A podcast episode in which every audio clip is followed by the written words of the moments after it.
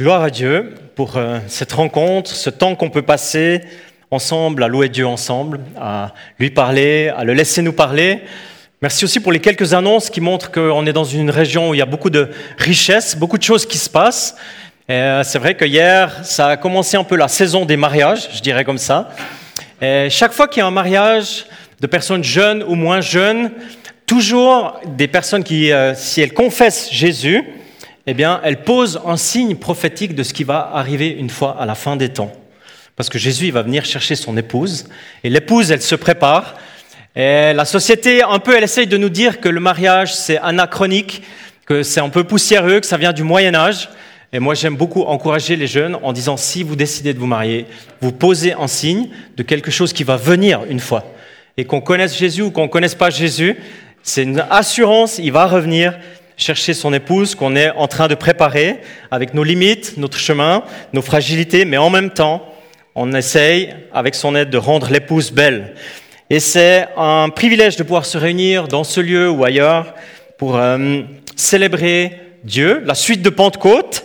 Dimanche passé, dans les églises du pays ici, mais plus globalement en Occident, on a pu célébrer la dernière fête chrétienne, parce que la Pentecôte, c'est la dernière fête officielle chrétienne de l'année. La prochaine, c'est Noël. Hein. Alors, bon voyage. On va se retrouver à Noël, pour les fêtes en tout cas. Et puis, il y a 15 jours en arrière aussi, plusieurs d'entre nous ici dans l'église, on était en France, à la conférence européenne ménonite à Montbéliard, où on a pu rencontrer des personnes d'églises ménonites de Hollande, d'Allemagne, de France, de Suisse. Et puis peut-être que vous vous souvenez, j'avais partagé brièvement un sujet de prière quant à notre apport du dimanche matin. Je m'étais vu confier une brève prédication, je l'avais mentionné, j'avais à cœur de travailler en équipe. Alors un grand merci à toutes les personnes qui se sont jointes dans la prière pour cette implication. On a eu beaucoup de reconnaissance à partager la bonne nouvelle, la bonne nouvelle de la transmission de l'Évangile, euh, qui nous invite à le vivre dans nos familles, qui nous invite à le vivre pour la prochaine génération, mais aussi à le partager à notre entourage, notamment des personnes migrantes qui vivent sous nos latitudes. On a aussi vécu un atelier concernant le travail arabophone ici dans la région, travail parmi les femmes étrangères. Et pour ces deux implications, on a reçu beaucoup, beaucoup d'encouragement. Beaucoup de personnes étaient encouragées par le témoignage, par ce qui est vécu, avec bien sûr aussi tout le chemin et tout, tout ce qu'on essaie de vivre, mais en même temps que des personnes puissent entendre l'évangile dans leur langue. Donc, merci beaucoup pour votre soutien, tous ceux et celles qui ont prié. Voilà, je l'ai mentionné dimanche passé, la fête de Pentecôte nous a permis de nous souvenir du don extrêmement généreux de Dieu, celui de la présence de l'Esprit Saint. Après avoir vécu l'ère, l'ère ou le temps, la saison de Dieu le Père, euh, Père d'un peuple, Père d'une nation, après avoir vécu l'ère du Fils, incarné, présent sur Terre, dans un espace géographique et dans un espace temporel de trois ans environ, en tout cas dans le ministère, nous voici dans l'ère de l'Esprit Saint. La présence de Dieu, par son Esprit, elle est partout, en même temps, dans toutes les langues, toutes les tribus, surtout là où il est accueilli.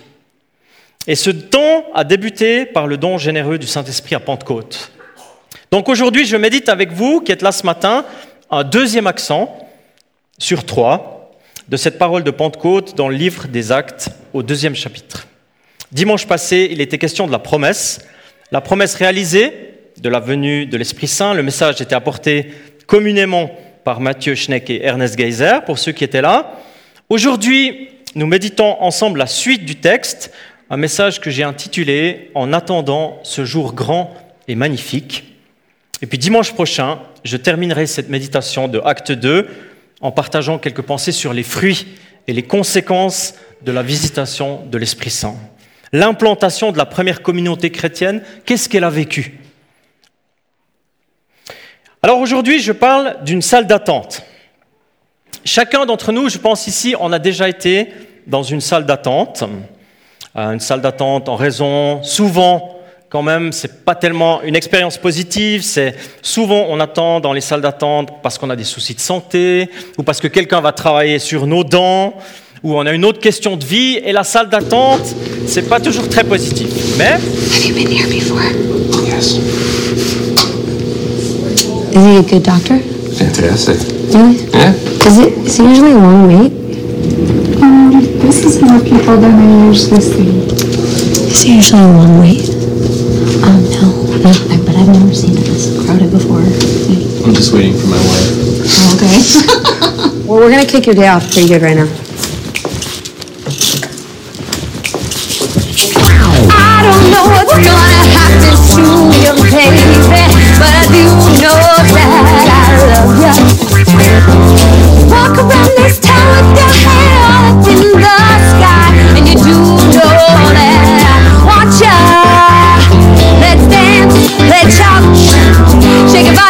the ground.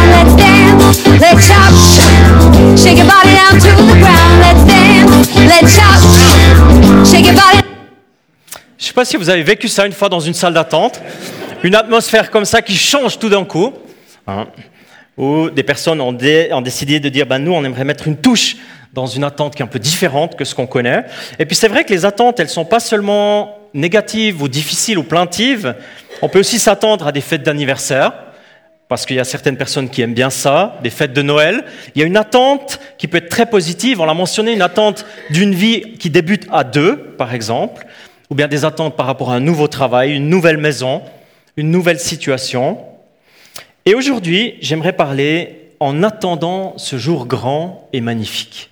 Qu'est-ce qui se passe dans la salle d'attente de ce temps où on attend ce jour grand et magnifique? Parce qu'on est entre deux moments forts de l'histoire de Dieu avec les humains. On l'a dit, la Pentecôte, ça débute l'ère de la présence de Dieu par l'Esprit Saint sur terre. La mission de Jésus, mort et ressuscité, elle est terminée et ça s'ouvre sur l'ère de l'Esprit Saint. Et c'est une attente parce que Jésus, il a promis son retour, comme on l'a dit tout avant, un jour grand et magnifique. Et on est dans cette attente. Alors, quelles sont les caractéristiques? Et j'aimerais partager brièvement autour de ça aujourd'hui. Quelles sont les caractéristiques de ces années et de ces siècles d'attente Ceux qui ont leur Bible, je vous invite à les ouvrir. Ça s'appelle Acte 2. Et j'aimerais lire de 19 à 28, ou simplement ceux qui étaient là dimanche passé, je continue le texte qui a été lu dimanche passé. Dans Acte 2, les versets 19 et 28, il est dit la chose suivante. Je ferai des choses extraordinaires en haut dans le ciel et des choses étonnantes en bas sur la terre. Il y aura du sang, du feu et des nuages de fumée. Le soleil deviendra sombre et la lune sera rouge comme le sang. Ensuite, le jour du Seigneur viendra, ce jour grand et magnifique. Alors tous ceux qui feront appel au Seigneur seront sauvés.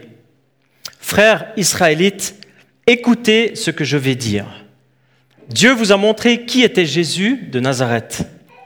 En effet, au milieu de vous, Dieu a fait par Jésus des miracles, des choses extraordinaires et étonnantes, vous le savez bien. Cet homme, on vous l'a livré. Dieu savait cela d'avance et l'avait décidé. Vous avez supprimé Jésus en le faisant clouer sur une croix par des gens qui ne connaissaient pas Dieu. Mais Dieu l'a relevé en le délivrant des douleurs de la mort. En effet, la mort n'avait pas le pouvoir de le garder. David a parlé de Jésus en disant, Je voyais sans cesse le Seigneur devant moi. Oui, quand il est près de moi, je ne tombe pas. Alors mon cœur se réjouit et ma bouche chante de joie. Et même dans la tombe, mon corps reposera plein d'espérance. Non, tu ne m'abandonneras pas dans le monde des morts, tu ne laisseras pas ton ami fidèle pourrir dans la tombe. Tu m'as montré les chemins qui conduisent à la vie, tu me rempliras de joie par ta présence. Amen. C'est magnifique. Cette salle d'attente, le parfum de cette salle d'attente, elle est active, les choses bougent et on est tous concernés. On est acteurs impliqués dans cette attente joyeuse, dans ce temps caractérisé par la présence de Dieu, par son esprit. J'ai choisi de faire un éclairage en cinq points, une mise sous la loupe, comme ça, de cinq éléments, de ce que Pierre souligne dans cette première prédication de l'Église. Je vois aussi des conséquences dans nos vies, si on est ouvert à ça, dans ce temps d'attente. En quelques minutes, je choisis de parler de la puissance de Dieu dans les éléments surnaturels, de la nature, de ce qui nous dépasse, de ce que tu contrôles pas. j'aimerais parler de l'ancrage de ce qui s'est passé à Pentecôte dans les Écritures, les citations, la question de l'héritage du Premier Testament. J'aimerais parler de la centralité de Jésus, sa mort et sa résurrection. J'aimerais parler de la fraîcheur que donne l'Esprit à l'époque et aujourd'hui. C'est une offre de Dieu. Et j'aimerais parler de l'enthousiasme pour Dieu, de David, de la Pentecôte, des chemins qui nous conduisent vers la vie, parfois malgré les circonstances que tu peux vivre dans ta vie. Ça va comme menu? Ouais? Je commence par le début, d'accord? Dans ce temps d'attente du jour grand et magnifique, à savoir lorsque Dieu va intervenir encore dans l'histoire par sa deuxième venue, puissante, visible par tous, majestueuse, définitive, dans ce temps, dit Dieu, vous l'avez entendu, je ferai des choses extraordinaires en haut dans le ciel et des choses étonnantes en bas sur la terre. Et puis la description qui suit, ça parle de phénomènes qui touchent la création, sa création à lui, la création de Dieu, celle qu'il avait conçue de manière cohérente, intelligente dès le début de l'histoire. Et c'est une citation, bien sûr, une citation du prophète Joël qui annonçait le jour du Seigneur. La promesse s'est accomplie en partie avec la venue du Saint-Esprit à Pentecôte, et puis l'accomplissement partiel annonce avec assurance que les autres prophéties vont aussi s'accomplir. Cette semaine, j'ai eu l'occasion de partager un moment avec des amis pasteurs suisses-allemands. Ça m'arrive de temps en temps de faire ça. Et on parle de thèmes très différents les uns des autres, et diverses. Et puis on a touché la question de la fin des temps. Comment est-ce que Dieu va faire? Comment est-ce qu'il va procéder? Quel est son plan concernant les nouveaux cieux, la nouvelle terre? On a bien sûr mentionné les indications dans la parole, mais le temps et la manière dont il va le faire, comment est-ce qu'il va faire? Eh bien, ça demeure définitivement de sa compétence. Et puis dans le dialogue avec mon ami, il me disait qu'en réalité, l'humanité se porte mieux. Alors j'ai dit, est-ce que tu peux expliquer, s'il te plaît, un peu? Il dit la mortalité infantile, par exemple, elle n'a jamais été aussi basse. Les possibilités de soins jamais aussi grandes appliquées dans le monde. Et tout en respectant les personnes qui souffrent aujourd'hui des guerres actuelles, il me faisait remarquer qu'en fait, les guerres ont été beaucoup plus nombreuses et beaucoup plus conséquentes dans le passé, et qu'on est dans une période, toute proportion gardée, relativement calme. Un thème, cependant, donne des indices c'est l'évolution écologique, quand même. Les phénomènes naturels qu'on peut voir, qu'on a peu connus dans toute l'histoire jusqu'ici. Les conséquences de l'évolution écologique ici et ailleurs. On a le sentiment que c'est une évolution qui est en marche, que c'est difficile de stopper, de freiner. Un ami qui vit en Israël me disait il y a peu de temps, les spécialistes dans le pays annoncent que d'ici 20 ans, il n'y aura plus qu'une seule saison dans le pays, l'été et l'été chaud, avec tout ce que ça comporte. Ces phénomènes sont étonnants, surprenants ou pas, parce qu'ils sont annoncés quelque part. Si on lit la parole avec attention, qu'on médite l'extrait d'aujourd'hui, on relit que dans, le, le temps de la fin, eh bien, il y a des phénomènes qui vont toucher la création. Que la création, elle soupire et qu'elle aspire à une délivrance. Donc on n'est pas surpris. En même temps, on est conscient, on est consciencieux de notre gestion de la création, mais on n'est pas surpris si ces phénomènes arrivent, parce qu'il en est question dans le prophète Joël et dans, le début du temps de la fin qui commence à Pentecôte. C'est mon premier point. Le deuxième, c'est que Pierre, dans son zèle de Pentecôte, inspiré par l'Esprit, il cite le prophète Joël. Il cite la Torah le, Premier Testament, le livre de la première alliance, et il parle à des juifs. Écoutez, il dit, frères israélites, écoutez ce que je vais vous dire, ce que je veux vous dire. Puis après, il cite le psaume, c'est ce qu'on a médité aussi dans la louange, le psaume 16. Il a dit, David a déjà parlé de Jésus en disant. Et ça nous montre que ce que Dieu fait à Pentecôte, ça s'inscrit dans les profondeurs des Écritures. Parce que Dieu, il est cohérent. Il inscrit ses actions dans la continuité de ce qu'il fait à travers l'histoire. Et en même temps, il ouvre un chemin complètement nouveau, parce que son objectif, c'est de sauver toute l'humanité. En acte 10, d'ailleurs, huit chapitres plus loin, on va rencontrer l'histoire de Corneille qui ouvre complètement l'évangile à des personnes de toutes nations, même païennes. Alors, dans cette salle d'attente, j'y reviens, ce temps d'attente du retour de Jésus, l'annonce de la bonne nouvelle de Jésus de Nazareth au peuple juif en fait partie. Pleinement présent, Dieu ne se contredit pas par ses promesses, il les accomplit et il les élargit. On n'est probablement globalement pas directement concerné par ça, cependant dans notre prière pour que le Messie Jésus se manifeste au peuple juif, oui, on est invité à prier. Et vous savez quelle sera la pierre angulaire de l'accomplissement, mais aussi la pierre d'achoppement, c'est la même, c'est la personne de Jésus. C'est la personne, c'est l'œuvre, la mort et la résurrection de Jésus.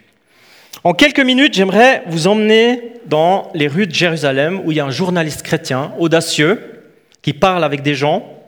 Il parle de ce qu'on appelle aujourd'hui le chapitre interdit. Est-ce que vous avez déjà entendu parler du chapitre interdit? Pas pour nous, parce que pour nous, tous les chapitres euh, de la Bible sont ouverts, mais dans beaucoup de synagogues à travers le monde, et surtout en Israël, il s'agit du chapitre 53 du livre d'Ésaïe. La plupart des Juifs ne le connaissent pas parce qu'il est banni des lectures. La description du Messie qui doit venir est tellement proche de ce que Jésus a vécu qu'on ne lit pas ce texte. Si vous vous souvenez, dans Ésaïe 53, il est dit que le Messie sera méprisé, délaissé par les hommes, habitué à la souffrance, brisé à cause de nos fautes, qui sera pareil à une brebis muette, il a été emmené à l'abattoir, on l'a mis au tombeau parmi les méchants. Alors pour nous qui aimons Jésus, nous qui connaissons l'histoire du Messie, c'est une description tellement précise de ce que nous croyons que le parallèle il devient incontournable. J'aimerais juste vous emmener deux, trois minutes dans un écho, c'est sous-titré en français, s'il te plaît.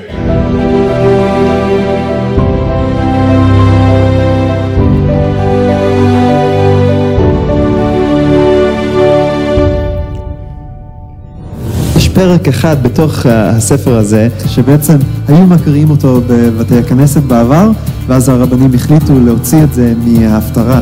היום זה נחשב הפרק האסור. האם שמעת על זה עוד פעם? לא שמעתי על זה. האם את רוצה לראות מה, מה נסתר בפרק הזה? יש לך את זה? יש, יש לי פה ב- בתנ"ך.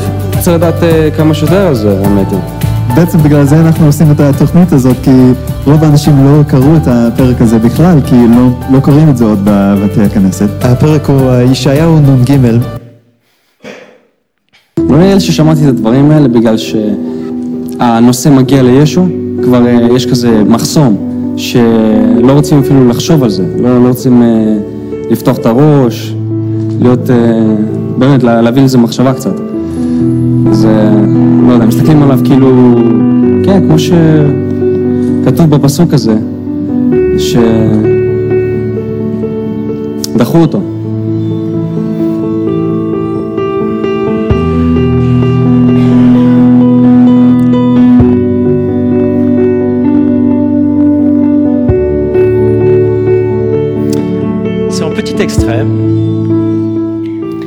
Petit extrait d'une vidéo de 10 minutes, si vous souhaitez aller la voir et voir comment ce passage d'Ésaïe 53 fait réfléchir des personnes sur la personne de Jésus, de son œuvre, de qui il est, même s'ils ne le connaissent pas ou ils en ont entendu parler. Et puis dans cette parole de Pentecôte, on y voit une promesse pour ce peuple aussi. Tous les peuples qui s'ouvrent au Messie, Jésus-Christ, sont concernés. Et on se pose la question comment Dieu va s'y prendre? Mais il a un plan, il a une promesse. Et voici l'éclairage principal de cette parole, c'est justement Jésus-Christ. C'est sa mort, sa résurrection. C'est un point central de celui qui sauve. C'est de croire à cette réalité, croire qu'il est là, qu'il est l'action de Dieu, la plus puissante de tous les temps. Et c'est exactement cette réalité-là qui va définir notre positionnement, qui sera déterminante pour notre avenir maintenant et pour toujours. C'est ce que le texte y dit. Car oui, c'est vrai, le peuple juif a besoin de reconnaître le Messie Jésus et nous, et le peuple suisse. Et mon voisin qui vit à côté de moi depuis 10 ans, depuis 15 ans, peut-être celui qui vit à côté de ta maison depuis 25 ans, est-ce qu'il aurait besoin du salut en Jésus-Christ pour son avenir? Poser la question, c'est déjà y répondre. d'apprendre à connaître personnellement ce Messie cloué sur une croix pour ses péchés, son salut, sa faute, cloué, oui, mais ressuscité par la puissance de Dieu qui permet une espérance pour toujours. Plus j'avance dans ma vie, et ça va vite, je le réalise, plus je réalise la centralité de ce message. Sans esprit de culpabilité aucune, je ressens un besoin vital de communiquer ce, ce message de Jésus autour de moi. Mort et ressuscité. Ce message qui est tellement déterminant, porteur de vie, qui a une puissance de guérison, de transformation, qui donne du sens. Et je bénis Dieu pour les personnes qui vivent autour de moi, qui m'ont déjà partagé comment Dieu avait tellement changé leur vie, tellement bouleversé leur vie, combien Jésus, mort et ressuscité, avait permis d'éviter le pire, de donner une espérance tellement énorme. Je me permets de vous encourager, si vous n'avez pas de programme ce soir, de venir écouter le témoignage d'un ami à nous qui, avec sa famille, s'implique avec nous dans les camps famille. Le titre de son témoignage, c'est Pardonner l'impardonnable ou comment ce jeune garçon, dans son adolescence, il a vu son père tuer sa mère. Et surtout, comment Jésus, le Messie, le prince de paix, a permis à ce jeune garçon de devenir un époux, un papa et un pasteur qu'il est aujourd'hui. C'est un témoignage bouleversant. Qui d'autre que le Messie Jésus-Christ peut faire ça? Qui d'autre que le prince de la paix peut faire quelque chose comme ça? Je ferme la parenthèse. Une question, un brin rhétorique. Entre ces deux pommes, avez-vous une préférence? Vous pouvez choisir. C'est bon, vous avez choisi? Pierre, dans sa prédication de Pentecôte, il cite le roi David, je l'ai mentionné tout à l'heure, une relation particulière entre un homme et Dieu, un dialogue et une confiance énorme. Qu'est-ce que David dit Tu ne me laisseras pas ou tu ne laisseras pas ton ami fidèle pourrir dans la tombe. Tu ne permettras, littéralement il dit, tu ne permettras pas à ton ami de connaître la décomposition. C'est ça qu'il dit. Alléluia. Hein quelle, puissance pour quelqu'un qui se trouve dans une salle d'attente. C'est une illustration bien sûr, mais ça permet de comprendre que depuis le Pentecôte, depuis le don généreux du Saint-Esprit, le projet, c'est pas d'entrer dans une décomposition. C'est de vivre dans une fraîcheur que donne l'Esprit Saint. Amen. Et quand je vous parle, je me parle. C'est la promesse qui est offerte à Pentecôte. C'est le don que Dieu avait déjà donné à David, avec tout son parcours, toute sa faiblesse. Il avait donné cette présence qui l'enveloppe. Et moi, je crois que ça se réalise aujourd'hui, si on le veut, si tu le choisis. Et évidemment, je suis conscient que nos corps, ils vont vers un vieillissement. Je le remarque aussi personnellement tous les jours. Et, mais dans un chapitre tout à fait personnel, j'aimerais partager un bref témoignage ici en relation avec ma maman. Ma maman, elle souffre d'une maladie qu'on appelle Alzheimer, qui a beaucoup progressé ces derniers mois, et je réalise que la mémoire, la fraîcheur de la mémoire peu à peu s'étend. Et le week-end passé, j'ai eu le privilège d'aller avec mes parents sur le lieu de la naissance de ma maman, qui est en Allemagne, et de faire un peu le tour, comme ça, de où elle a vécu, d'aller au cimetière, de rencontrer des gens et de prendre congé, parce que ces prochains temps, il va devoir y avoir des changements et les voyages vont être difficiles, voire impossibles pour l'avenir. Et puis évidemment que c'est douloureux pour les proches, les très proches. Les spécialistes, ils appellent ça un deuil blanc. C'est perdre la personne sans la personne, sans la perdre. Elle est là, mais c'est plus la même. Et puis dans ce processus, et c'est ça que j'aimerais dire, je réalise cela chez ma maman, mais aussi auprès d'autres personnes qui sont concernées par cette maladie, que la relation à Dieu, elle reste présente. Parfois intacte. Que la confiance en Dieu, même dans la souffrance, je réalise qu'il y a comme une fraîcheur de la vie spirituelle qui franchement m'étonne et m'épate. Même parfois un discernement de ce qui est prioritaire, secondaire dans la vie, dans des moments très particuliers, et ça m'épate. Une reconnaissance des choses simples de la vie qui m'inspire, une confiance en Dieu, que Dieu n'a pas perdu le contrôle, que Dieu il se souvient, des paroles de simplicité qui renvoient directement au Créateur de la vie. Alors, qu'est-ce que je réalise avec ça? Je réalise que la fraîcheur de la présence de l'esprit, c'est pas lié à l'âge. C'est ni même lié à la capacité intacte du cerveau ou du système de mémoire. La fraîcheur, de la présence de l'esprit, c'est lié à une vie qui est en contact avec le Seigneur pendant un certain temps, avec le Père, avec le Fils, avec l'Esprit. Et je trouve ça remarquable en relation avec cette parole du roi David, reprise par Pierre, qu'il est dit, et même dans la tombe, mon corps reposera plein d'espérance. C'est magnifique. Même dans la tombe, mon corps y repose plein d'espérance. Alors je ne sais pas, dans nos vies, on n'est pas tous concernés par la maladie, surtout celle-là, mais on a tous des endroits où on se dit, ben, tiens, ça c'est en train de se décomposer dans ma vie. Ou est-ce que c'est en train de pourrir? Et le Seigneur, ce, matin, il aimerait te donner cette promesse que si tu vis avec lui, si tu es connecté à son esprit, eh bien, il ne va pas le permettre. Il va permettre que tu restes connecté à lui, que tu restes connecté dans une fraîcheur. Si tu vis dans la prière, dans la louange, dans la parole avec des frères et des sœurs, eh bien, Dieu, il nous permet de garder cette fraîcheur. Et puis en même temps, dans ce temps d'attente, de salle d'attente, même dans la tombe, comme il a dit, mon corps repose plein d'espérance, c'est la promesse. Et puis mon dernier point que j'aimerais partager, c'est l'enthousiasme que je vois dans ce texte, dans cette salle d'attente. Ce mot, il est tellement puissant. Enthousiasme, ça veut dire enteu, en Dieu. Il y a le mot Dieu dans enthousiasme. En Dieu, ma joie. En Dieu, les chemins qui conduisent à la vie. En Dieu, une présence qui remplit. En Dieu, des choses extraordinaires, étonnantes, vous le savez bien. C'est Pierre qui parle aux Israélites. Vous le savez bien. Ça, c'est la force de Pentecôte. C'est la force d'une vie en attente, c'est sûr, mais pas une attente qui est découragée ou qui est plaintive, centrée sur une défaite ou la difficulté, un attentisme fataliste, mais une attente qui est remplie de la joie de connaître Dieu, de celui qui gère, de Jésus qui revient. Ce Dieu qui est ma source d'énergie chaque jour. Ce Dieu, Adonai Jiré, qui pourvoit à mes besoins chaque jour. Ce Dieu qui remplit mon corps, mon espérance, ma prière, ma louange. Et puis, c'est la dernière chose que j'aimerais dire. La salle d'attente, en fait, ce n'est pas une salle d'attente. C'est un chemin qui conduit à la vie. Ce n'est pas une salle d'attente où on attend, c'est une attente et on va vers la vie, on va vers la promesse qui s'accomplit. Pour toi, si tu le choisis, tu me rempliras de joie par ta présence. Amen. Tu me rempliras de joie par ta présence. J'aimerais vous inviter à une prière.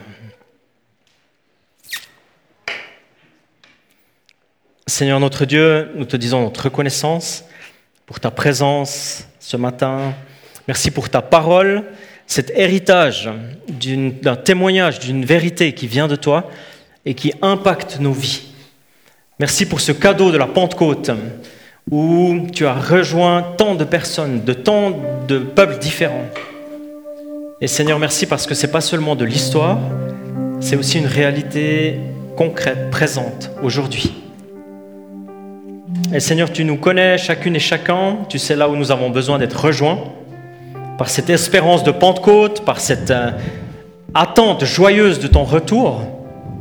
Et je prie pour mes sœurs et mes frères, et pour moi, et pour nous, en demandant que par ton Saint-Esprit, tu viennes éclairer dans nos cœurs une espérance qui est vivante, une attente qui est joyeuse. Donne un rafraîchissement, un renouvellement par la présence de ton Esprit dans nos cœurs, dans nos pensées, dans nos corps, dans nos relations, dans nos couples, dans nos familles, dans l'Église. Seigneur, on veut s'exposer à toi, dire que c'est toi que nous voulons recevoir, accueillir, J'aimerais juste t'inviter à vous lever pour cette prière encore.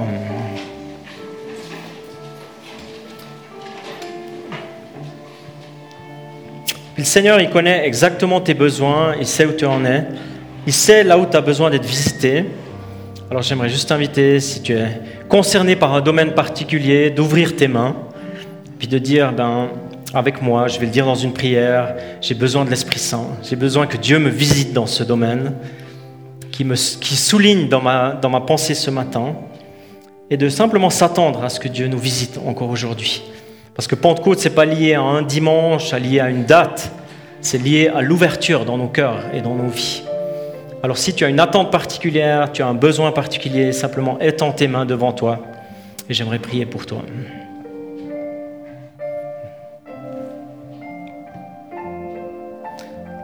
Seigneur, on est devant toi, les uns avec les autres, en toute simplicité, on est devant le Dieu de l'éternité, le Dieu de l'univers, et en même temps le Dieu proche, Emmanuel, Jésus, avec nous. Et en même temps, avec la fraîcheur du vent et de l'esprit que tu as généreusement donné à Pentecôte. Et j'aimerais prier que tu viennes nous visiter maintenant, dans nos besoins, dans ce que nous formulons dans nos cœurs, dans nos pensées, parce que tu nous connais tellement bien. Alors j'ai cette prière, viens Saint-Esprit nous visiter, viens habiter en nous, viens habiter notre espérance de manière renouvelée dans un domaine de notre vie qui paraît peut-être en décomposition. Seigneur, viens nous visiter, viens nous renouveler, nous rafraîchir, nous redonner l'espérance dans ce domaine précis.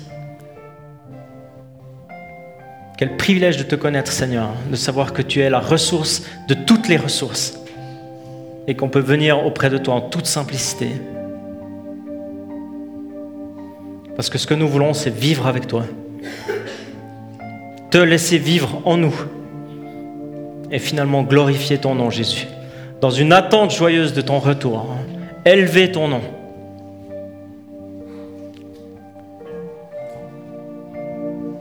Amen.